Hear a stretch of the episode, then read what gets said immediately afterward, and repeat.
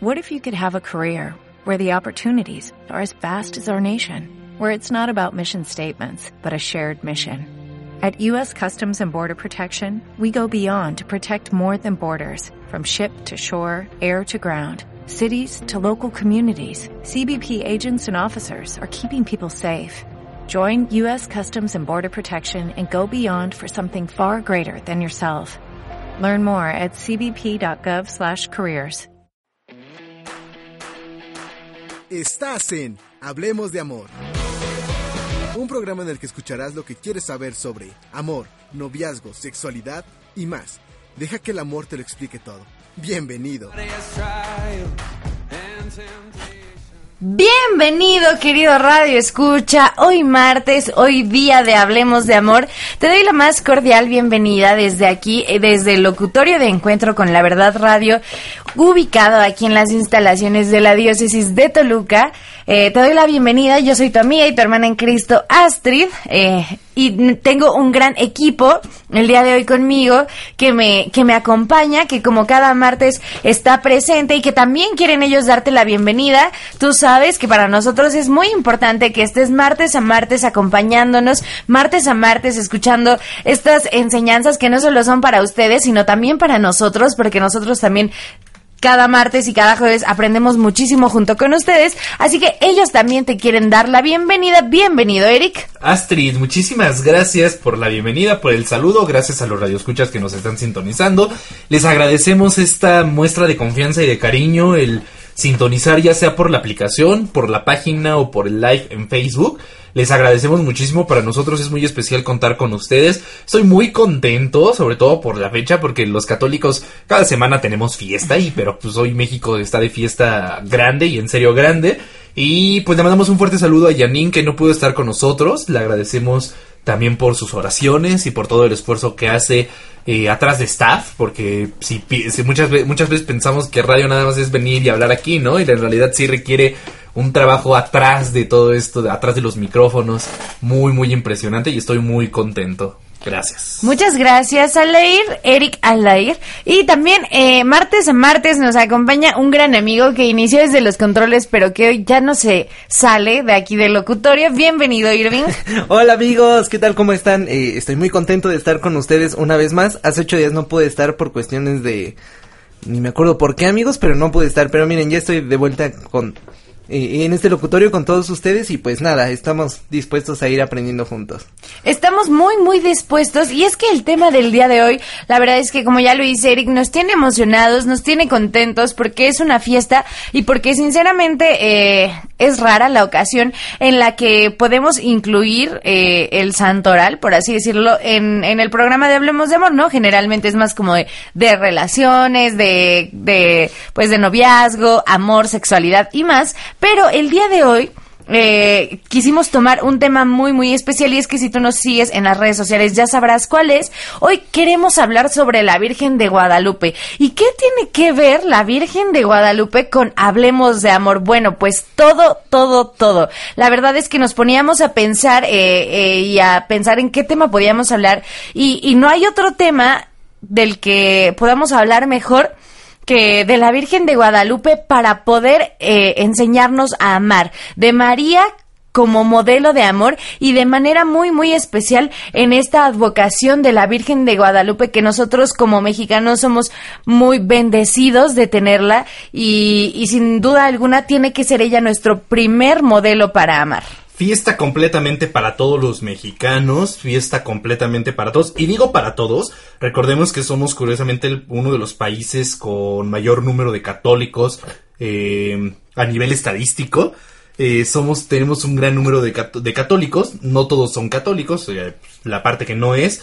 Eh, pero curiosamente, pues hoy, seas católico o no, de es una fiesta, disfrutas el puente, disfrutas el día de absuelto, o sea, disfrutas los tamales. Disfrutas los tamales porque pues no eres católico, pero bien la comida, eso sí somos gordos, ¿no? Entonces, es un día de fiesta general, es un día de fiesta en donde también ocurren muchísimas cosas hermosas, en donde también ocurren barbaridades como lo Los veremos cohetes. al rato, Ah, los, ah. los, los cantos. Los mariachis, Los mariachis, ¿no? Los cohetes que también, pues yo nunca he imaginado un santo que diga, qué chidísimo y me pusieron cohetes toda la noche, ¿no? O sea, yo no creo que ni- hay ningún santo que, se- que los agradezca, pero bueno, el pueblo mexicano no, es su forma de celebrar, eh, pues lamentablemente son costumbres muy arraigadas, pero sí tenemos una gran fiesta, tenemos un gran motivo para católicos como celebrar, estamos ya unos cuantos años de poder cumplir 500 años de la aparición de la Virgen de Guadalupe al pueblo mexicano, y pues los mexicanos debemos de sentirnos muy amados, ¿no? Por parte de María, porque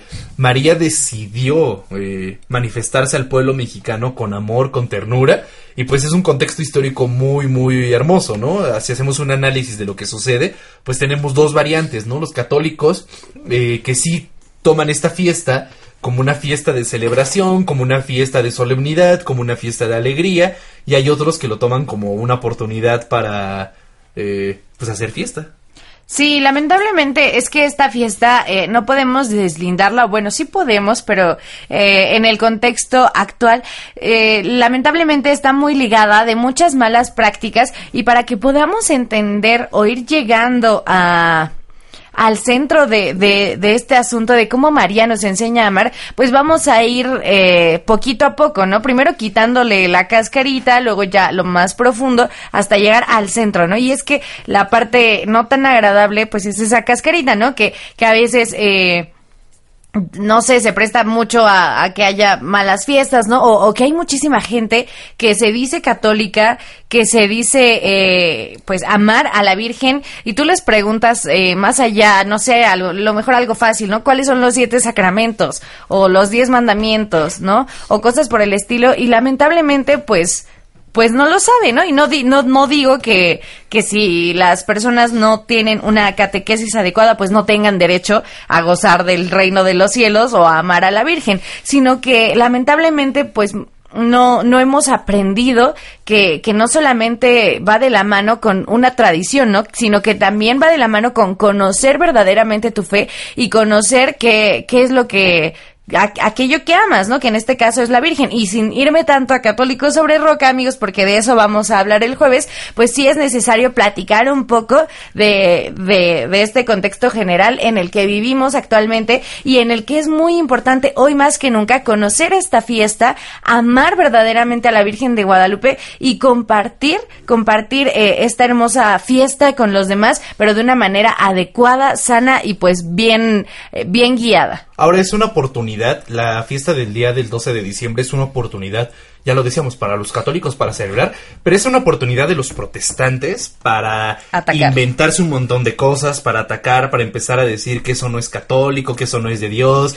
que la adoración solamente es a Dios, y empiezan a decir, eh, empiezan a utilizar la Sagrada Biblia, la Sagrada Escritura para defender sus tonterías, ¿no? Eh, utilizan la cita bíblica desde el Evangelio de San Juan, donde Jesucristo dice, yo soy el camino, la verdad y la vida, nadie va al Padre si no es por mí. Empiezan a utilizar otro tipo de citas bíblicas en donde Jesús, ellos argumentan que Jesús nunca dejó a su madre y cosas así, pues nunca han leído la Biblia completo, ¿no? Y hay algo que dejar claro, ¿no? Eh, como lo decía Astrid, sin meternos tanto a católicos sobre roca, si te queremos dejar eh, el comentario, te queremos dejar en claro lo que significa la veneración que nosotros tenemos a la Virgen María. Porque curiosamente los únicos que creen que adoramos a la Virgen de Guadalupe, a la Virgen María, son los mismos protestantes, ¿no? O sea, los mismos que atacan que adoramos son los únicos que creen que la adoramos. Nosotros los católicos, establecido con la misma Biblia, o sea, no es establecido con nuestras palabras para justificarnos, es establecido con la misma Biblia, tenemos tres niveles de veneración, de adoración y de alabanza. El primero es la dulia, la cual le corresponde sol- solamente a los sacer- a los santos, perdón. La dulia solamente le corresponde a esos santos. Reco- recordemos que la misma Biblia Jesucristo dice, sean santos como yo soy santo. Después San Pablo en la carta a los Corintios nos dice, en la carta a los Efesios también, sean santos como yo soy santo, ¿no? O sea, sigan mi ejemplo porque yo soy santo. Sean Y como yo porque yo soy sean como como yo porque yo soy como Jesús. Y en el libro de Apocalipsis dice la palabra de Dios que todos los santos de Dios, los que vivieron conforme a la ley de Dios, llevaban incienso para subir las oraciones hacia el trono donde estaba el Cordero de Dios. Entonces, los santos es algo bíblico. Y la veneración, el respeto que ellos se les da, porque han logrado un nivel de santidad de imitación a Cristo, se le conoce como dulia. Solamente le, corres- le corresponde a los santos. La segunda, el segundo nivel, se llama hiperdulia. Y esta hiperdulia solo le corresponde a María. Porque si alguien vivió con santidad su vida completa, fue María.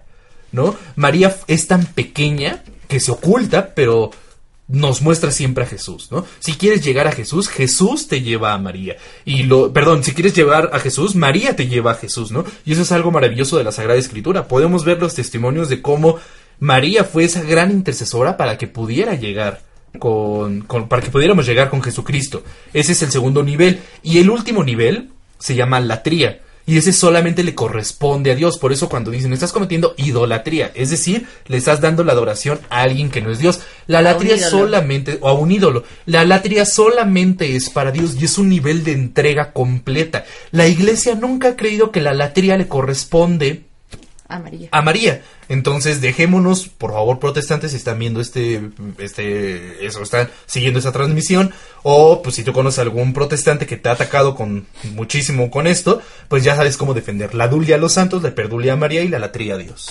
Claro, y, e, y perdulia también porque recordemos que María no solo es santa, ¿no? Sino que María es santísima, por eso le decimos a ella María Santísima, y no hay otra mujer en toda eh, la corte celestial a la que se le llame eh, santísima, sino a María. Entonces, eh, básicamente, pues de lo que queremos platicarte en este programa es de todas las virtudes o de varias virtudes que podemos aprender de, de la forma de amar de María, también de un personaje muy singular y muy especial de quien celebramos su santo el día domingo, que es de San Juan Diego, y también eh, te queremos platicar pues de cómo María, eh, un poco del contexto histórico en el que se presentó eh, la, la aparición de la Virgen María en la Virgen María cuando ella se apareció aquí en México. Pero eh, lo que estamos platicando ahorita, pues es todo el contexto general actual en el que vivimos y cómo lamentablemente los católicos somos muy, muy atacados por esta parte, ¿no? Y también por, por por culpa de estas malas prácticas que se viven en estas épocas, pues dicen, ay, ustedes los católicos son los que van a la misa y luego en la noche ya se ponen súper borrachos, ¿no? O ustedes los católicos son los que también este, se ponen a aventar un buen de cohetes o los que ya en la noche están dando los botellazos, etc., etc., etc. Y no, realmente eh, nosotros los católicos pues amamos a María, la veneramos porque ciertamente merece una veneración, pero no una adoración. Y esto nos debe de quedar muy, muy claro. A ella no le rendimos toda, no le rendimos todo lo que a Dios se le rinde, ¿no? Y si sí, es porque Dios así lo ha permitido, ¿no? Porque Dios le ha concedido eh, la oportunidad de ser un instrumento de sus gracias, ¿no? De ser el instrumento de su misericordia. Por eso también se le llama a ella Madre de Misericordia, porque Dios ha querido depositar en María toda su misericordia para que ella a su vez la pueda brindar o la pueda depositar en todos los hijos de Dios, en todos sus hijos, porque también nosotros somos sus hijos, y es así como esto funciona. Entonces, esto de manera general. Claro, o sea, si nosotros pensamos que a María se le rinde el culto y en especial a la Virgen de Guadalupe se le tiene que rendir el culto de Dios, pues o no tenemos el conocimiento pleno de lo que piensa la Iglesia Católica o simplemente nos estamos equivocando, ¿no? O sea, lo dejábamos muy en claro. Eh, la latría es solamente para Dios. Nosotros los católicos tenemos la firme creencia que María, teniendo el poder porque es disposición de Dios, porque teniendo en sus entrañas al Hijo de Dios, pues obviamente tiene esa participación del poder, ¿no? Pero María se oculta. Si nosotros leemos bien la Biblia, María se oculta. María en todo momento solamente se mencionan muy pocas cosas de ella y curiosamente las cosas que se mencionan de ella es para demostrar que tiene poder, para demostrar que es la madre de Dios, la madre de Jesucristo y pues los únicos, lo repito, los únicos que creen que la adoramos son los protestantes, porque fuera de ahí nadie, nadie cree eso. Y bueno, seguiremos hablando de todo este contexto, seguiremos hablando de la cercanía del pueblo con México y también hablaremos de todas las cosas que podemos aprender en nuestra sexualidad, en nuestro corazón, en nuestra pureza, todas las cosas que podemos aprender de María. No te despegues, esto es Hablemos de Amor. Porque el amor es paciente, no te despegues. En un momento regresamos.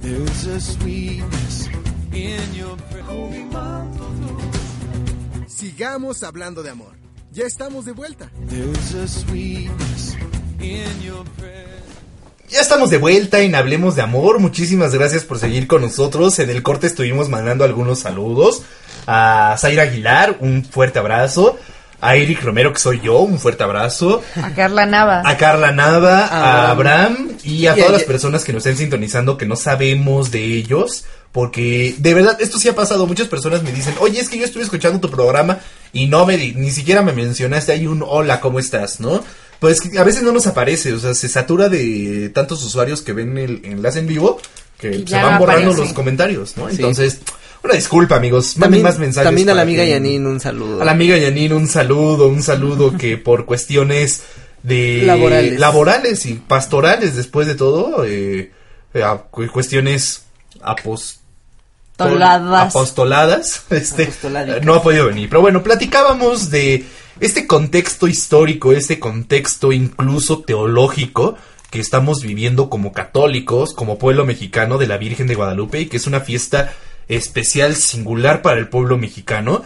Platicábamos también de lo que es la dulia, la hiperdulia y la latría, los tres niveles de adoración, veneración y de dar gloria y quién merece cada uno y cómo la iglesia los ha establecido y no solamente la iglesia, esto viene en la Biblia, o sea, así viene en la Biblia, entonces pues hay que leerla más, amiguitos, para que no caigamos en el error de pensar que los católicos adoramos a María y la vemos como Dios, ¿no? Porque sí piensan eso y no, no lo hacemos. Y platicábamos el contexto histórico en general de todo lo que pasa en esta fiesta, de cómo el pueblo mexicano, muchísimo, muchísima parte del pueblo mexicano lo celebra sin pleno conocimiento de qué se celebra. Otro, otra parte sí conoce la fiesta, pero sin duda como católicos nuestro corazón debe de estar alegre porque es una fiesta muy importante, ¿no? Es una fiesta en donde María nos muestra una, una cercanía que tiene con el pueblo mexicano y pues yo lo iremos platicando a lo largo del bloque, pero híjole, el pueblo mexicano de verdad debe sentirse bastante bendecido, debe sentirse por ahí, eh, pues debe de andar como pavo real, o sea, bien parado, eh, a diferencia de todos los países, ¿no? De verdad, como México tenemos virtudes regaladas por Dios que ningún otro país tiene.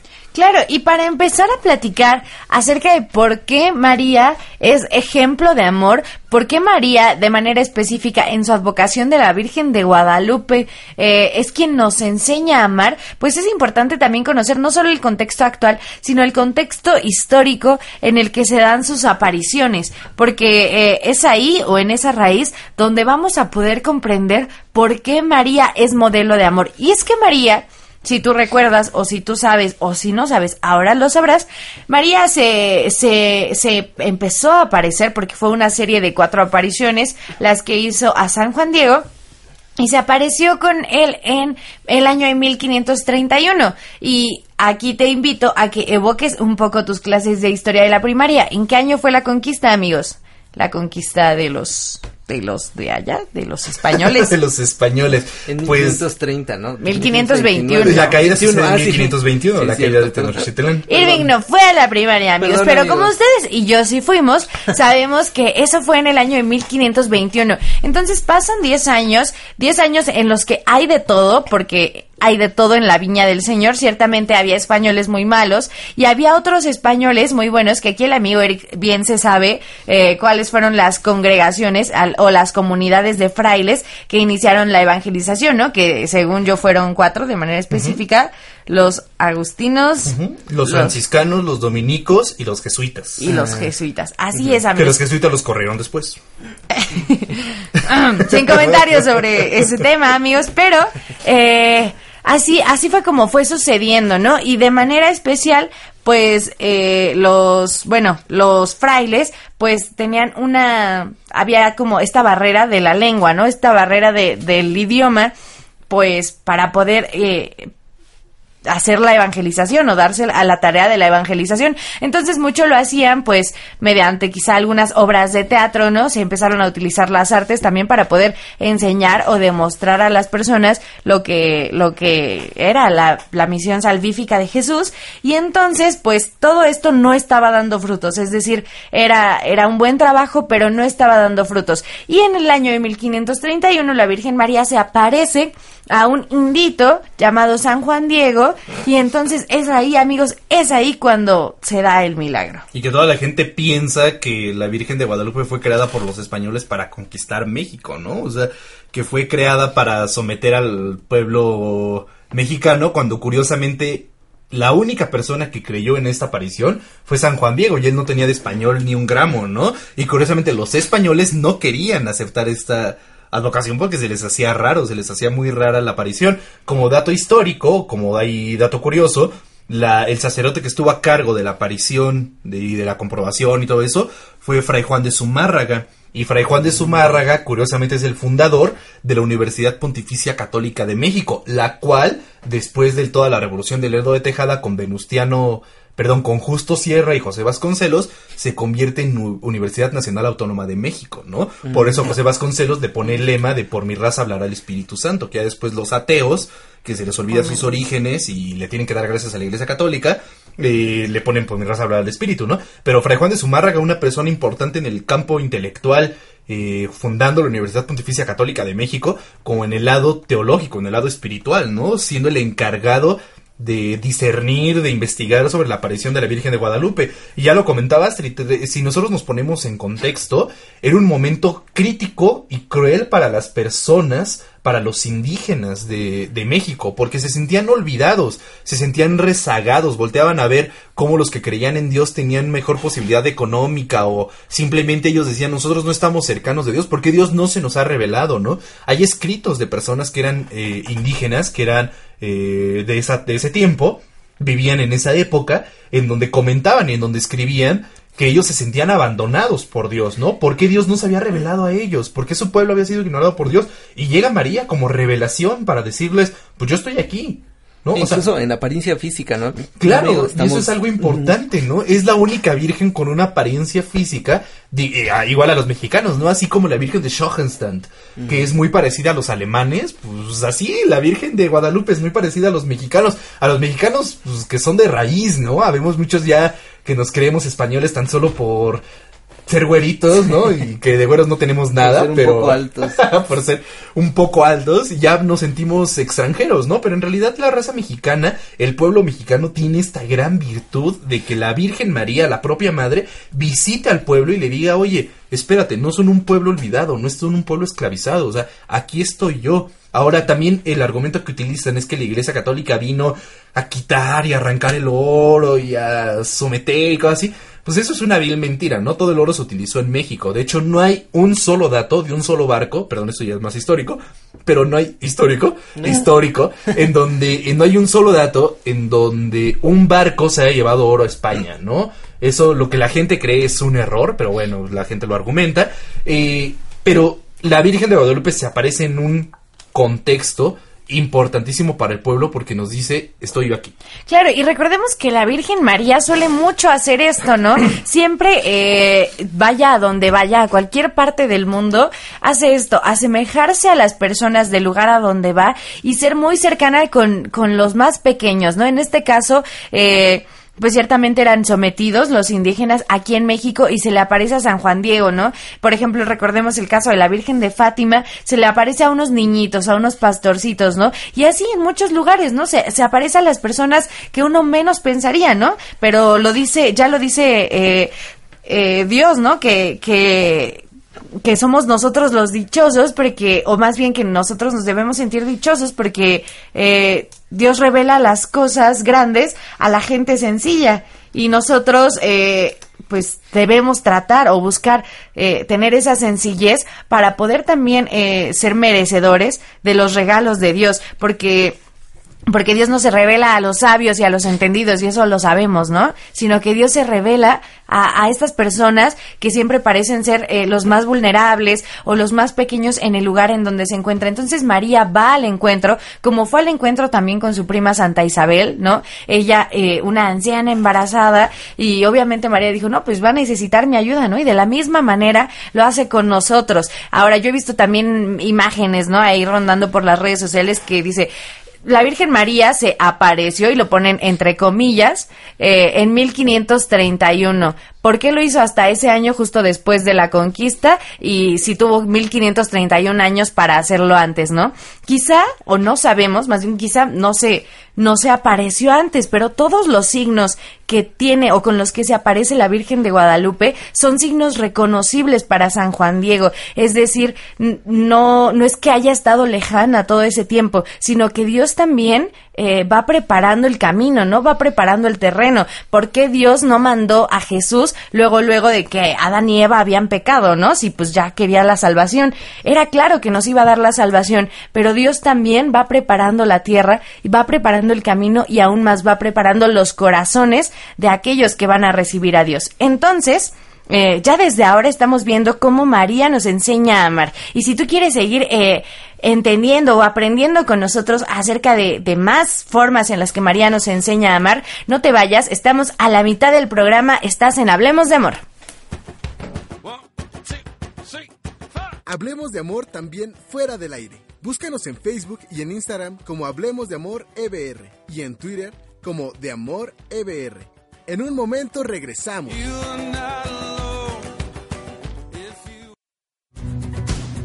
Sigamos hablando de amor. Ya estamos de vuelta.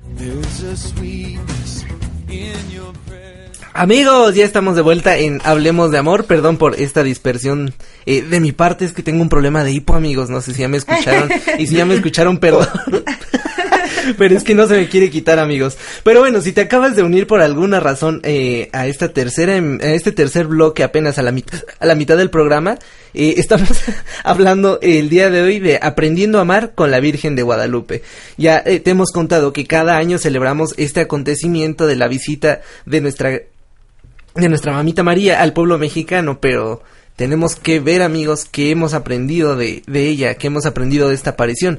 Ya lo comentábamos en los bloques anteriores que no solamente es esta deformación que que, que llevamos año con año, ¿no? Es decir, eh, tal vez una borrachera, una cohetiza, así con un buen de cohetes, un buen de mariachis, haciendo ruido por todos lados.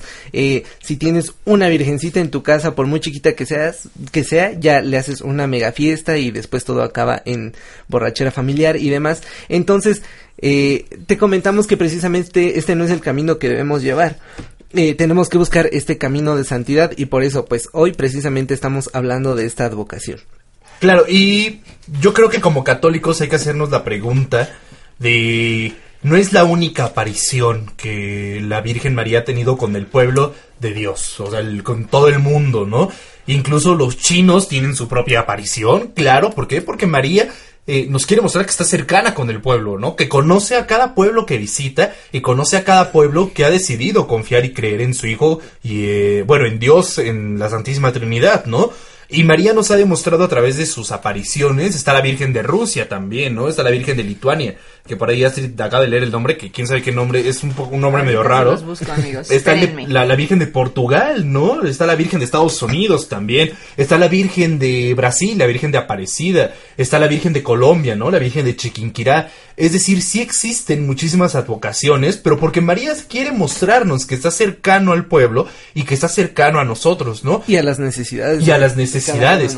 Perdón, amigos, la Virgen de Lituania se llama Nuestra Señora de Siluba. Nuestra Señora de Siluba, ¿no? También están, la, eh, están muchísimas advocaciones, muchísimas que nosotros como católicos debemos amor, a, amar. Una de mis favoritas, por ejemplo, es la Virgen del Pilar, la primera aparición del siglo V, la Virgen del Perpetuo Socorro, ahí por el siglo eh, XII.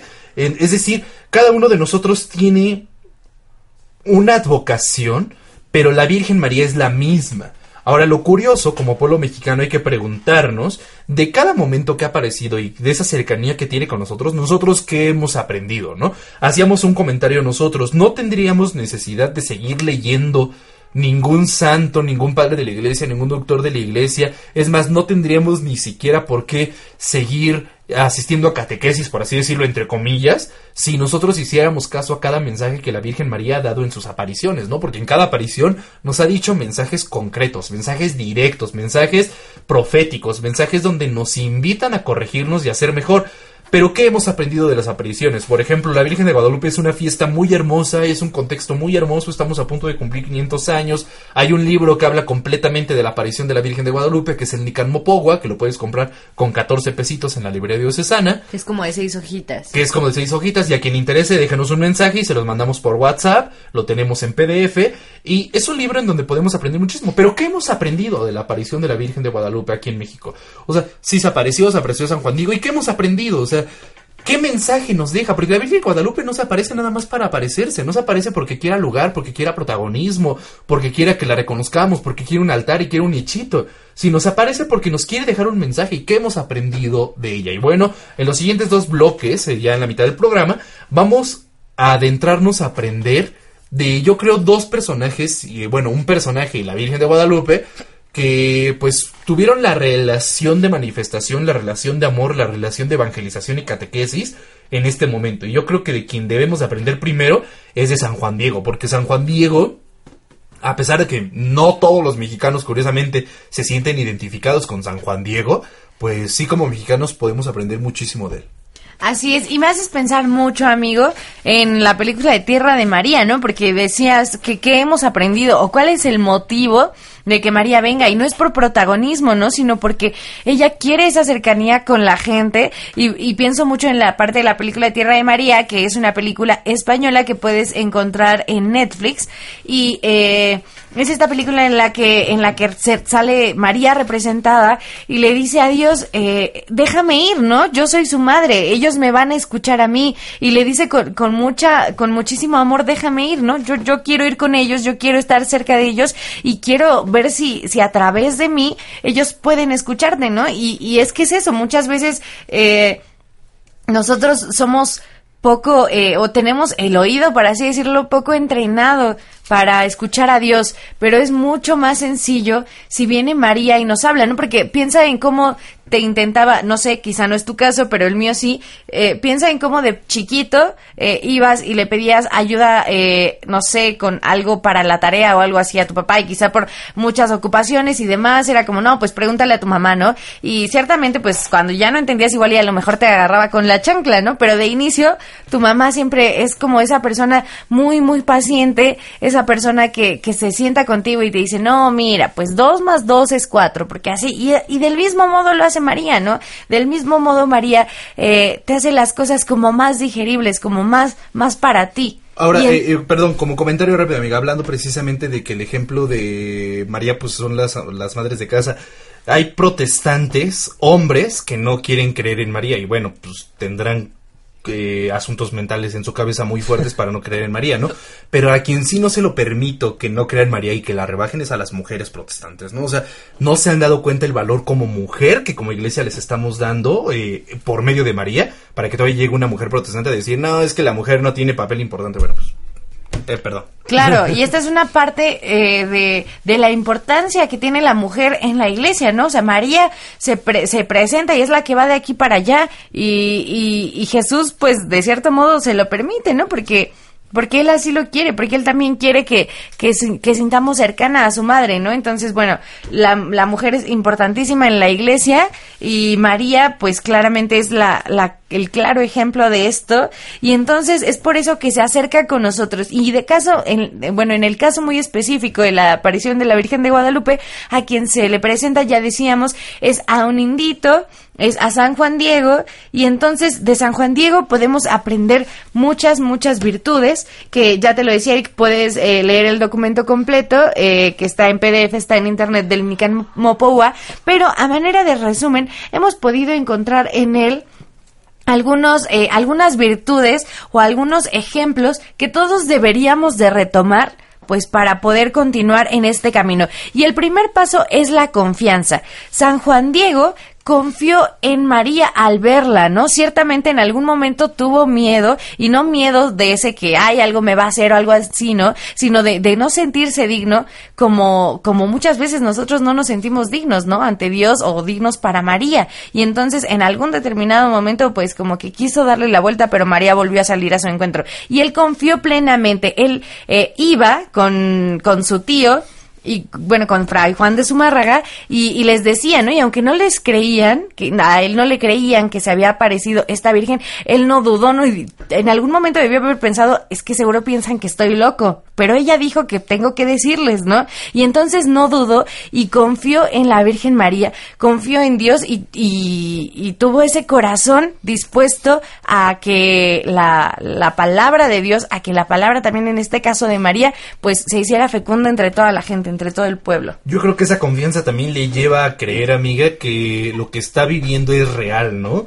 Porque conocemos a muchos católicos actuales aquí, personajes que incluso están eh, pues hasta en foco rojo en la diócesis, en donde dicen es que Dios se me manifestó y quiere que les manifieste esto a ustedes, ¿no? Y en donde en realidad están cayendo en un error. Esa confianza de saber que sí era la Virgen María y la obediencia, otra virtud que podemos aprender de San Juan Diego, María le pide algo difícil, o sea, acercarse a Fray Juan de Zumárraga, una persona súper estudiosa, a decirle, pues, ¿qué crees? La madre de Dios se me ha parecido a mí y no a ti. No, obviamente no con esa arrogancia, ¿no? Porque San Juan Diego era humilde, ¿no? Era lo que te iba a decir, era humilde precisamente. Otra virtud que podemos aprender de él, ¿no? Pero lleva una obediencia impresionante, o sea, no se pone a pensar, y si no me creen, y si me mandan lejos, y si dicen que estoy loco, o sea, él dice, pues yo tengo que ir, ¿por qué? Porque me toca.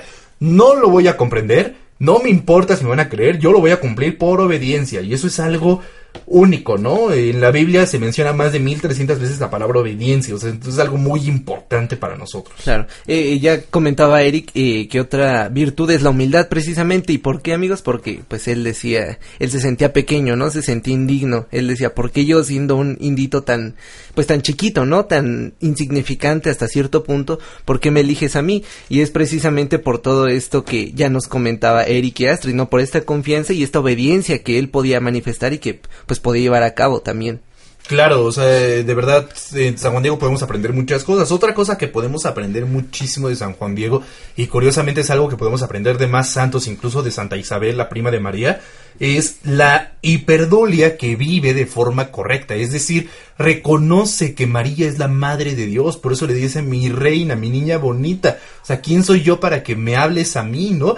Es decir, reconoce quién es, reconoce que es completamente la madre de Dios y le da la veneración correspondiente, ¿no? Y algo hermoso, la reconoce como la madre del Señor, algo que solamente reconocen las personas en quien habita el Espíritu Santo. Y ejemplo tenemos a Santa Isabel, ¿no? Eh, si nosotros leemos Lucas 1.46, leemos el pasaje en donde María visita a Santa Isabel y Santa Isabel en cuanto la ve le dice, ¿quién soy yo para que me visite la madre de mi Señor? En el texto en hebreo, escrito por San Lucas, la misma Biblia que utilizan los protestantes, dice Teotocos, ¿no? ¿Quién soy yo para que me visite la Teotocos? Y Teotocos significa Madre de Dios, no tiene otra traducción más que Madre de Dios. Entonces Santa Isabel, que dice la palabra de Dios que el Espíritu se posó en ella, ella, gracias al Espíritu, logra reconocer a María como Madre de Dios. Lo mismo pasa con San Juan Diego. Reconoce que es Madre de Dios. ¿Por qué? Porque el Espíritu Santo está sobre ella.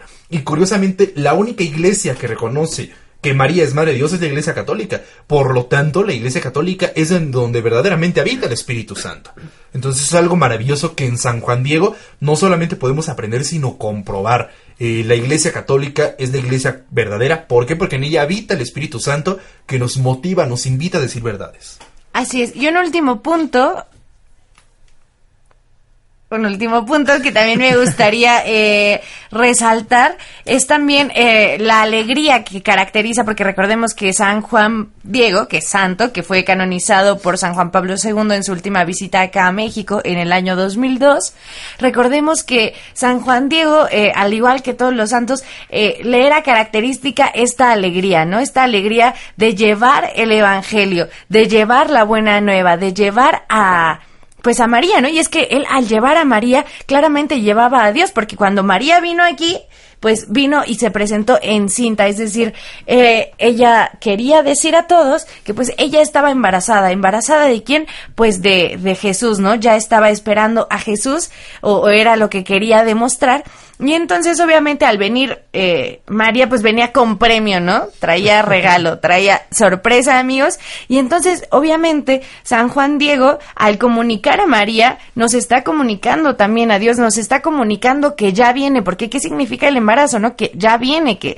que está en camino. Entonces, es lo que ya viene, ¿no? Y, y qué hermoso y qué bello que esta fiesta caiga justamente en esta época que estamos celebrando nosotros como iglesia, ¿no? Que es el Adviento, ¿no? Y que celebremos a una María en una advocación en la que se nos presenta en cinta, es decir, que ya viene, ¿no? Entonces son, son cosas muy bellas, muy hermosas y que, y que se presentó en un, o sea, esto sí no es adaptación, ¿no? Podemos decir que, que en la Navidad es una adaptación eh, de, de la fecha y demás, pero esto sí no es una adaptación, ¿no? Eso pasó en aquella fecha y es algo muy hermoso que viene de, que nos eh, demuestra por qué la alegría de San Juan Diego, ¿no? La alegría de saber que Dios ya viene y que al igual que, que en esta época pues estamos llamados a tener esa alegría porque estamos amigos en Adviento. Qué hermoso y qué bello. Y si tú quieres seguir aprendiendo de todas estas cosas junto con nosotros, porque nosotros también aprendemos, te invitamos a que no te despegues. Ya viene nuestro último bloque. Estás en Hablemos de Amor. Porque el amor es paciente, no te despegues. En un momento regresamos.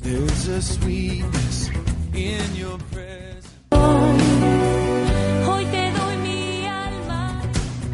Sigamos hablando de amor. Ya estamos de vuelta. Ya estamos de vuelta en Hablemos de Amor para darle fin a este programa, No, tristemente. no. La verdad es que sí nos divierte muchísimo, nos encanta poder estar aquí con ustedes. Pero pues lamentablemente el programa se acaba, ¿no? Todo inicia y todo termina y pues queremos mandar saludos. A todos los que nos estuvieron viendo y escuchando, que no sabemos quiénes son. No sabemos todos los nombres, pero les agradecemos de verdad infinitamente que nos estén sintonizando y sobre todo que se den este tiempo de que como católicos podamos crecer. No nos estamos llamando eh, el centro de evangelización más importante del mundo, pero pues estamos trabajando y eso es lo más importante, ¿no? Queremos llevar contigo todo lo que hemos vivido de Dios y compartir contigo. Y bueno, hemos hablado de verdad de una forma muy eh, corta, muy general, de la aparición de la Virgen María, de la fiesta de la Virgen de, de la Virgen María en la advocación de Guadalupe, con el pueblo mexicano que ya la celebramos, ya desde ahorita la, la iglesia está celebrando, ¿no? Muchos ya ahorita ya están con la mera fiesta, con las vísperas, Con las es algo sí. precioso. Hemos platicado de la verdadera adoración, la verdadera veneración y la verdadera eh, admiración. Hemos hablado de las de la cercanía de María con el pueblo mexicano y lo que podemos aprender y hemos hablado de lo que podemos aprender de San Juan Diego. Pero bueno, ya para darle fin al programa, creo que podemos y vamos a mencionar lo que podemos aprender, pero de la Virgen de Guadalupe en especial. Digo, lo que podemos aprender de María es algo general y es algo precioso, ¿no? Podemos aprender su humildad, su obediencia, su eh, corazón siempre dispuesto a ayudar, ¿no? Su prontitud, o sea, en automático salió a ayudar al Santa Isabel. Podemos aprender muchísimo, pero de la Virgen de Guadalupe, ¿qué podemos aprender en especial? Podemos aprender muchísimo de la Virgen de Lourdes, ¿no? De la Virgen de Fátima, que se celebró 100 años, ya el año pasado se celebraron 100 años. Eh, pero ¿qué podemos aprender de la Virgen de Guadalupe? perdón, amigo, algo como muy burdo tal vez, pero que es muy, muy cierto, amigos, es, por ejemplo, el presentarse con este color de piel, ¿no? El color piel canelita, amigos. Y pues, ¿qué representa? Ajá, ras- sí, claro, rasgos característicos, además, eh, con este pueblo mexicano que pues lo veo de un modo eh, hacia el amor propio, amigos. Amarnos tal y como somos, no querer ser otras personas, no querer ser, eh, querer ser extranjeros, como nos decía Eric, ¿no? Güeros, altos, de ojos azules. O sea, somos así y así debemos amarnos. Y creo que tenemos unos rasgos muy, muy bonitos que incluso hasta María se presentó en ellos, ¿no? Entonces, eh, creo que esta parte de, de estas características que tenemos, pues, nos hace compatir muy bien para entendernos con ella. Que tenemos sabor en la piel, Claro. ¿no? Dicen, es algo... Tú no, amigo, muy- tú no eres morenito. Tú eres güero, amigo. Yo y la Virgen de Schoenstatt. No, pero además, hablando también de blancuras, amigos, eh, otro de los signos en la imagen de la Virgen es que la derecha es más blanca y la izquierda es más morenita, ¿no? Y esto no lo digo yo, amigos, lo dice así prensa y lo dicen muchos estudios. eh, que, que es la unión de las dos razas, ¿no? Es decir, como viene a conciliar las dos razas que, que estaban como en conflicto, que estaban como en guerra, que en este caso pues es la de los conquistadores y los conquistados, entonces también esa es una señal pues como de paz, ¿no? También sus manos juntas pues son de profunda oración, también eh, hay una florecita que se repite mucho en, en el vestido de, de la Virgen, que es la flor de cuatro pétalos o la flor Nahui Oyin, y este es el símbolo principal de eh, el máximo símbolo Nahual, Nahuatl, Nata- Nahuatl, amigos, perdónenme. Y eh, representa la presencia de Dios, representa para ellos, eh, bueno, para los pueblos indígenas, la plenitud, el centro eh, del espacio y del tiempo. Entonces también este es un gran signo para ellos. O sea, podemos aprender de verdad de ella muchísimo. Algo que podemos aprender también, y es un signo característico no solo de esta Virgen, sino de todas las apariciones, pero en la Virgen de Guadalupe es muy, muy característico, que la Virgen de Guadalupe se manifiesta en cintas, y nosotros ponemos atención, abajo de sus manitas en forma de oración aparece un mollo negro, el cual era indicado eh, para el pueblo azteca, para el pueblo mexica, era, indi- era indicador de que la mujer estaba embarazada, estaba encinta. Es decir, María se aparece encinta, se aparece mostrando a Jesús en su vientre. ¿Qué podemos aprender de ella? Pues yo creo que algo muy importante es lleva a Jesús al pueblo, es decir, lleva a Jesús a la persona con la que se acerca. Y hay que preguntarnos si nosotros hacemos lo mismo, ¿no? Nosotros cada domingo, cada misa diario, tres veces al día aproximadamente, hasta seis si vas a otras iglesias, tenemos la oportunidad de comulgar a Cristo y de hacer que Cristo, de tener la oportunidad de que Cristo se ponga, se pose dentro de nuestro ser. Yo creo que de María podemos aprender el llevar a Jesús a donde, vaya, a donde vayamos, ¿no? Eh, saludar como saludaría María, con ese saludo tan efusivo que contagie el amor de Dios. Llevar a Jesús nosotros como eh, sagrarios vivos. Cada vez que comulgamos llevamos a Jesús dentro. Entonces, ¿qué es lo que hacemos cada vez que comulgamos? ¿Qué es lo que hacemos cuando tenemos a Jesús dentro de nosotros? ¿Qué es lo que hacemos cada vez que terminamos una oración y sentimos que Dios nos llena? Cumplimos con las palabras, con la invitación del sacerdote cuando termina la misa y que nos, nos, nos invita, vayan y, compartan lo que aquí han vivido, vayan y vivan lo que aquí se ha celebrado. Eh, ¿Qué estamos haciendo? ¿Estamos llevando a Jesús? Hay que aprender de la Virgen de Guadalupe a, eh, a donde vayamos, llevar a Jesús en todo momento. Claro, y a mostrarla, ¿no? O sea, con todo, con todo valor, amigos. Y vamos a lo, a lo mismo que decíamos, la Virgen siempre te va a llevar a Jesús. Eso es algo importante. La iglesia no cree otra cosa. Que haya en este, en esta época y sobre todo en estos días, personas que lamentablemente sí le rindan un culto no católico a la Virgen de Guadalupe, es una cosa muy distinta. Esos no son los católicos verdaderos, ¿no? Pero sí hay que enfocarnos a lo que cree la iglesia católica. Claro. Eh, después también eh, otro punto que podemos aprender mucho, mucho de María, amigos, es que sabe llegar a los corazones. Y esto de muchísimas formas, ¿no? De siendo pacientes. Bueno, ella siendo paciente eh, nos cobija, nos arropa, nos da esa tranquilidad que muchas veces, pues, eh, llega a invadirse con temores o de en algún modo, ¿no? Nos enseña a- en esta parte de que sabe llevar, llegar a los corazones me recuerda mucho a Pentecostés, amigos, que nos enseña a orar y nos viene a quitar el miedo prácticamente de todo lo desconocido, de esa incertidumbre que tenemos, entonces creo que es algo también maravilloso en, en esa parte. Y lo hace con San Juan Diego, ¿no? Quien tenía miedo y quien a la mera hora pues aparece y le dice, oye, tranquilo, confía en Dios y confía en mí. Claro. Que es algo que podemos aprender. Sobre todo los que queremos evangelizar y los que nos queremos dedicar a la evangelización, pues debemos de saber cómo llegar a los corazones para mostrar un Jesús paciente, compasivo, amoroso y no un Dios impositivo heteropatriarcal.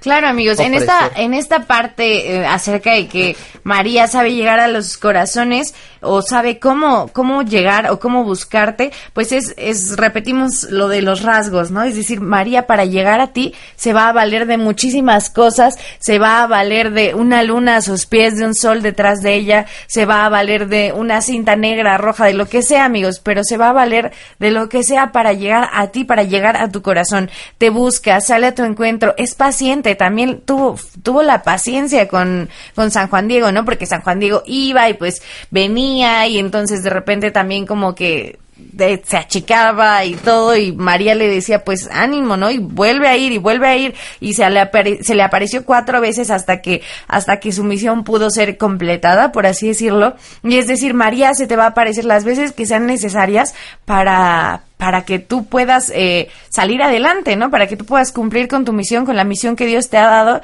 y entonces eh, va a ser paciente contigo. Eso tenlo por seguro.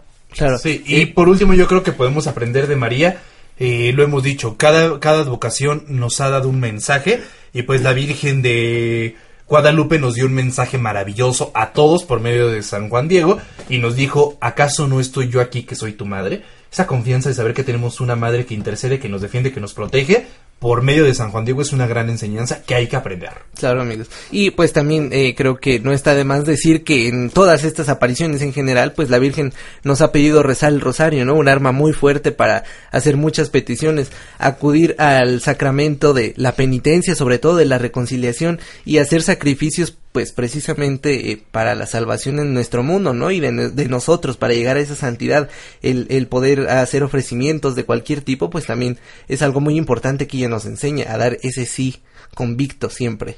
Así es, amigos. Pues en esta parte del mensaje me gustaría también alargarlo un poquito porque es muy hermoso cuando la Virgen le dice, oye y ten entendido, hijo mío, el más pequeño, que es nada lo que te asusta y te aflige. No se turbe tu corazón. No temas esa enfermedad, ni otra alguna enfermedad y angustia.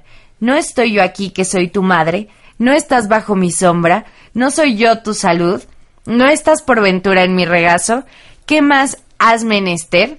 No te apene ni te inquiete otra cosa. Y ya voy a llorar, amigos, porque es muy hermoso y muy Es un romántico. mensaje hermoso que también nos dice a nosotros, ¿no? Pues yo estoy aquí que soy tu madre y eso es un gran consuelo para los católicos, sobre todo que sufrimos ataque. El mundo yo creo que se la ha pasado argumentando y se la ha pasado mintiendo que hemos atacado a la mujer y yo creo que la mujer más atacada en toda la historia ha sido la Virgen María, ¿no? Y curiosamente tanto por católicos, no católicos, creyentes, no creyentes y sobre todo por los protestantes. Qué tristeza por los protestantes perderse eh, a la madre de Dios, ¿no? O sea, qué tristeza porque Jesucristo sí la reconoce como madre, los apóstoles la reconocen como madre, pero son los pastores que fundaron la iglesia protestante, que fundaron tu iglesia, porque se quisieron rebelar y tuvieron interés por el dinero, que al final rechazan a la madre, ¿por qué? Porque les conviene, ¿no? Qué tristeza, ojalá se den cuenta de el gran regalo que tenemos a través de María y pues podamos regresar a ella. Así es, amigos, pues este programa ha llegado a su fin. Esperamos que todas eh, estas eh, virtudes que pudimos destacar de San Juan Diego y de la Virgen también sean un ejemplo para nosotros de las formas en las que podemos o estamos llamados a amar, de las formas en las que podemos acercarnos, porque María no solamente eh, no termina ahí su misión, no fue hace 500 años y ya, sino que ahora también la misión es que nosotros seamos cercanos con la gente, que nosotros también seamos cercanos con eh, los amados de Dios, que nosotros también salgamos a su encuentro, que nosotros también seamos, eh, seamos eh, amorosos con ellos, que tengamos esa ternura que María tuvo. Entonces, estamos llamados a todo esto, amigos, y a mucho más. Y de verdad que esperamos que en tu corazón eh, pueda existir la disposición para amar de una manera tan hermosa, tan bella y tan pura como es la, la forma de amar que tiene la Virgen María para con todos nosotros. Muchas gracias por haber estado con nosotros, Irving. Gracias amigos a ustedes por eh, compartir el locutorio y gracias a ustedes Radio Escuchas por estar un- en una emisión más. Acuérdense que hay que ir a misa mañana y pues nada, a disfrutarla y a vivir la fiesta como se debe. Muchas gracias, Eric, por haber estado con nosotros. Muchísimas gracias, Irving Gastrid y a todo el foro. Gracias. Y amigos, gracias a ustedes por haber estado con nosotros. No se pierdan el jueves el programa de Católicos sobre Roca y el próximo martes también nos escuchamos. Esto fue Hablemos de Amor. Bye. Recuerda que puedes seguir en contacto con nosotros a través de nuestras redes sociales. Escúchanos en nuestra próxima emisión y hablemos de amor. Hasta pronto.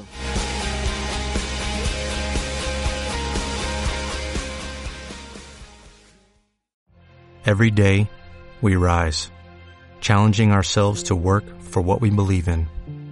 At U.S. Border Patrol, protecting our borders is more than a job, it's a calling. Agents answer the call, working together to keep our country and communities safe. If you are ready for a new mission, join U.S. Border Patrol and go beyond. Learn more at cbp.gov/careers.